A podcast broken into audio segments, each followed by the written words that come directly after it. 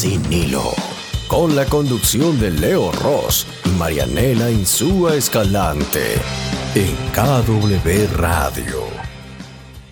Bueno, seguimos con Sin Hilo en KW Radio. Vamos a charlar ahora con Goyo de Gano de Banda Los Chinos, que viene con una semana así como muy, muy alegre y muy arriba, y aunque el otoño llegó en Argentina, o sea, eh, se inundó de primavera la vida de Goyo. ¿Cómo estás, Goyo? Sí, absolutamente. ¿Cómo va eso? La verdad que muy, muy contentos con, con esta convocatoria, con esta invitación a participar en el Primavera Sound del, 2022. La verdad que no me podemos creer, o sea, yo personalmente no lo puedo creer. Y hace poco me dijiste confirmame si es real, eh, que estuviste en 2018 en el festival como público y dijiste, yo vuelvo a Barcelona, pero solamente si me subo a ese escenario. Fue así como lo decretaste. Lo decreté porque ese, ese festival, la verdad que me, había, me había, parecido una locura por donde, por, desde todas las, las ópticas y, y, en un momento también muy, muy especial y en un viaje muy especial que estaba haciendo y la verdad que me, me, generó esas ganas de decir como, bueno, este es el próximo objetivo. Si alguien me pregunta a dónde querés tocar y yo les decía en el Primavera Sound, viste, es como lo más alto que podía apuntar. Y aparte creo que las buenas noticias en medio de un año terrible para la música, un año y medio ya va, eh, creo que se sienten más, aunque ustedes no, no pararon, sacaron disco en el medio, produjeron eh, audiovisuales, se vistieron hermoso con Andrea Urquizu, que es amiga de la casa, y de perlas, de trajes, o sea, han, levantado la pandemia los vándalos que no te explico. Sí, sí, la verdad que sí. Nos, mantuvimos activos, creo que eso fue un poco, un poco el desafío que, nos, el desafío que nos proponía el, eh, el contexto y el universo en ese momento de quietud y de nosotros como en algún punto intentar vencer esa quietud.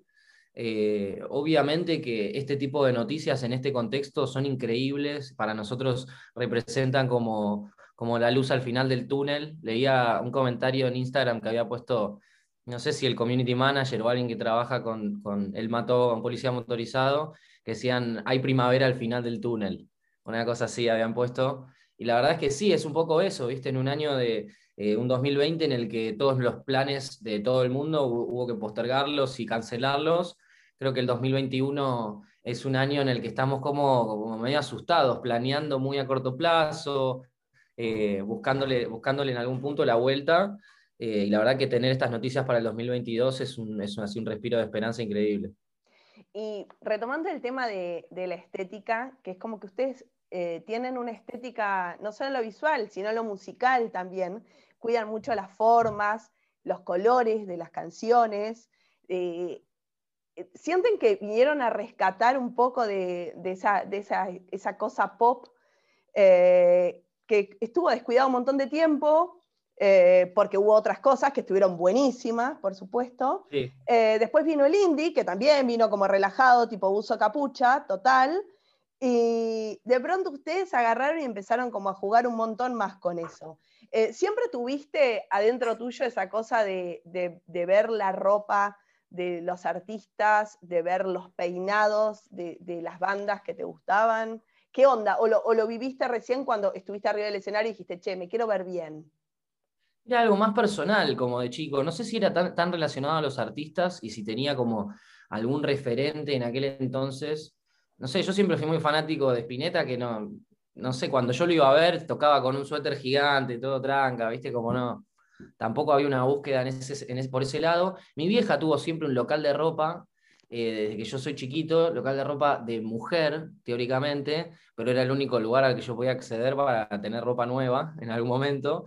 Y entonces, eh, desde ahí creo que viene mi, mi, búsqueda personal, desde ese lado, desde la estética, desde lo visual. Y creo que con Banda Los Chinos fue todo un proceso, como, como bien decís acá, quizás en otro momento en la música eso era hasta medio mala palabra, ocuparse de la imagen y de la estética, como que lo que importaba y lo único que importaba eh, era la música que obviamente nosotros seguimos creyendo que ese es el motor y ese es el, el, objetivo principal, pero bueno, como que hay una experiencia que se termina de completar con los ojos Eh, y fue todo un proceso ir incorporando gente a nuestro equipo, eh, en una primera instancia hacerlo nosotros medio intuitivamente, de repente una expareja mía que estaba muy relacionada a la moda nos empezó a ayudar a vincularnos con diseñadores y diseñadoras jóvenes e independientes, y ahí fue también hacer un clic y entender que nosotros como artistas independientes también podíamos relacionarnos y generar un ida y vuelta con otro tipo de artistas eh, que, pueden ser los artistas, los artistas que hacen ropa, las personas que se expresan a través de las,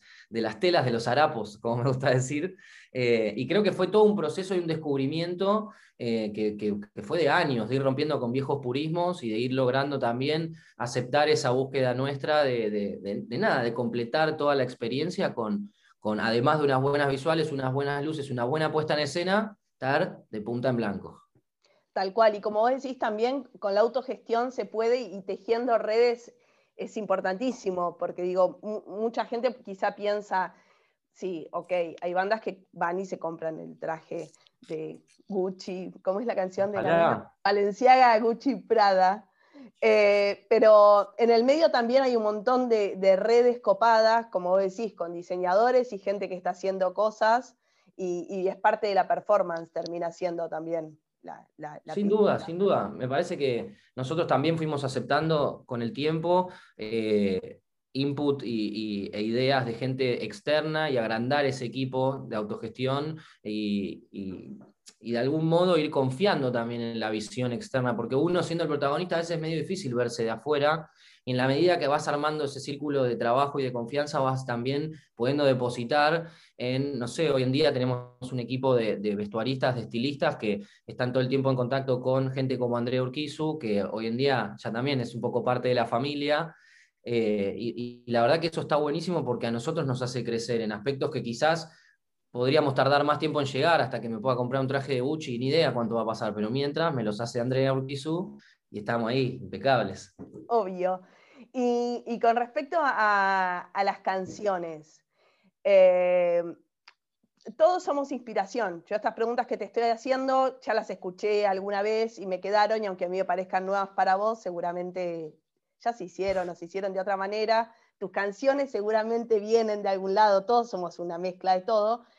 ¿Qué canción descubriste en una canción tuya que vos dijiste, uy, no, la puta, la cagué? Es Let It Be no sé, viste esos temas que nacen con uno eh, y que los tenés en la sangre. Eh, no sé, digo Let It Be por decir un clásico. Sí, sí obvio, obvio. Eh, no, hay un montón, hay un montón. y... Que vos decís que lo encontrás tiempo después, que encontrás tu propia influencia ahí a flor de piel. No, hay un montón y mismo también como, se da un proceso creativo de recontra colectivo en Vándalos, de repente hay un montón de canciones que son de Chapi, el tecladista, y hasta mismo yo después de grabarla termino cayendo en la ficha y le digo, che, ¿esto está el tema o no? Y es como así, pero de algún modo, a ver, yo también creo, y vengo leyendo mucho respecto de eso y opiniones de artistas, yo creo que, de algún modo las ideas están en el aire, está todo un poco hecho y, creo que eh, está bueno aceptar esa inspiración y, si, a veces, eh, y si a veces uno toma, toma prestado algo, puede ser, puede ser interpretado como un homenaje, como un homenaje, y a partir de eso uno desarrollar sus ideas. Em, como que, no, sé, me cuesta bastante creer en el plagio, en la apropiación cultural, esos conceptos creo que, que en este mundo en el que vivimos, en donde creo que está casi todo inventado, es muy difícil, ¿viste? Que, bueno, no, en que no suceda. Claro, el, el, urbano, el hip hop y todo eso rompió absolutamente porque ellos usan pistas, las compran, las venden, las suben, las bajan, y es como que se rompió un montón eso y está buenísimo también, o sea, es una manera de seguir creando. Sí, mismo se amplían y utilizan en el universo hip hop, se amplían y utilizan música de otros artistas, eso desde el minuto cero, y durante mucho tiempo eso no estuvo aceptado y no estuvo bien visto, y hoy está recontra regulado y se hace, y es una manera de expresarse también creativamente. Tal cual. ¿Y, qué canción que has escuchado mucho fue la que peor te costó despegarte? a veces no, tiene que ser eh, justamente Let It Be, puede ser una, canción pedorra que te querés morir y que se te pegó y se te pegó y se te pegó. ¿Recordás alguna que se te haya pegado mucho, mucho, mucho?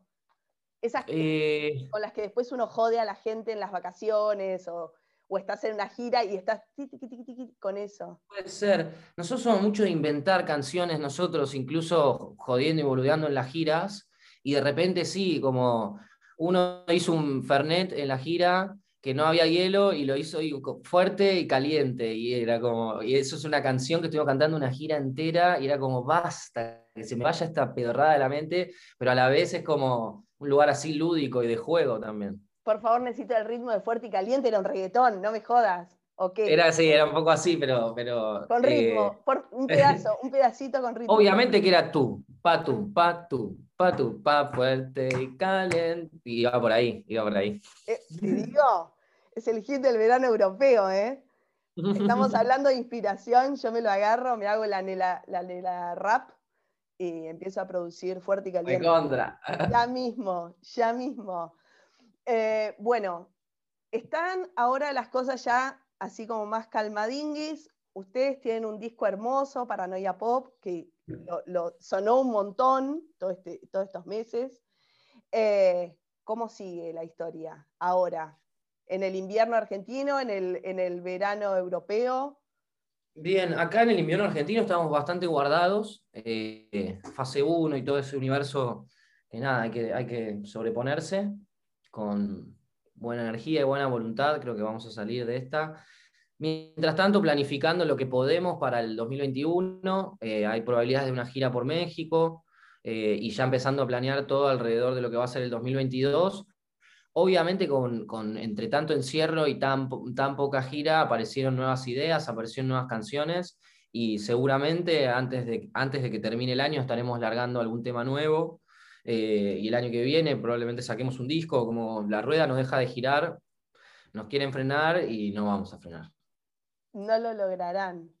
¿Cuál era esa? No lo lograrán. Eh, ¿Violadores? Puede ser, no me acuerdo. Uno, dos, ultraviolento, creo que es como, mira, me vino la inspiración. la tiro, por ahí es el nuevo hit de banda Los Chinos.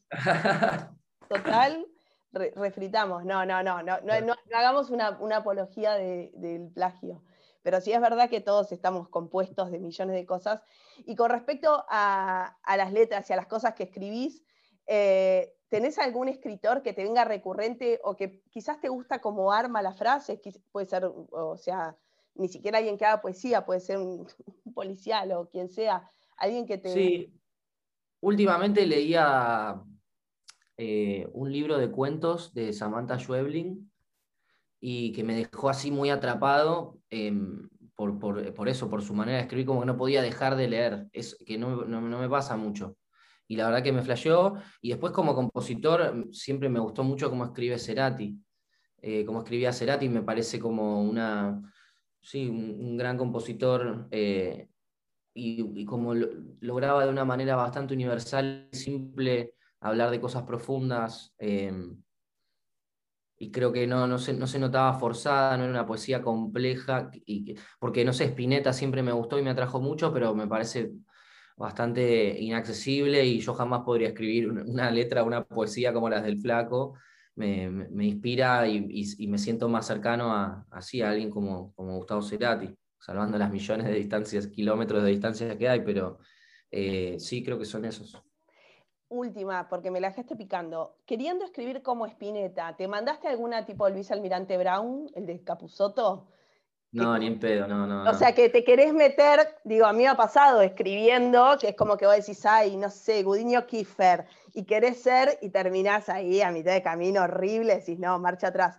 ¿Te pasó O sea, sí, sí, tengo algunos blogs de notas, pero que son irreproducibles directamente. Es como que querés entrar en ese universo y y es como que te quedas siempre trunco, siempre te falta algo, ¿viste? Como, eh, pero bueno, en alguna que otra canción de los vándalos por ahí lo intentamos en el pasado y hoy en día nos reímos de eso, como, ¿qué estabas diciendo acá? ¿Viste? Como... Vamos con el Fernet rico y caliente. Claro, vamos con lo simple, directo.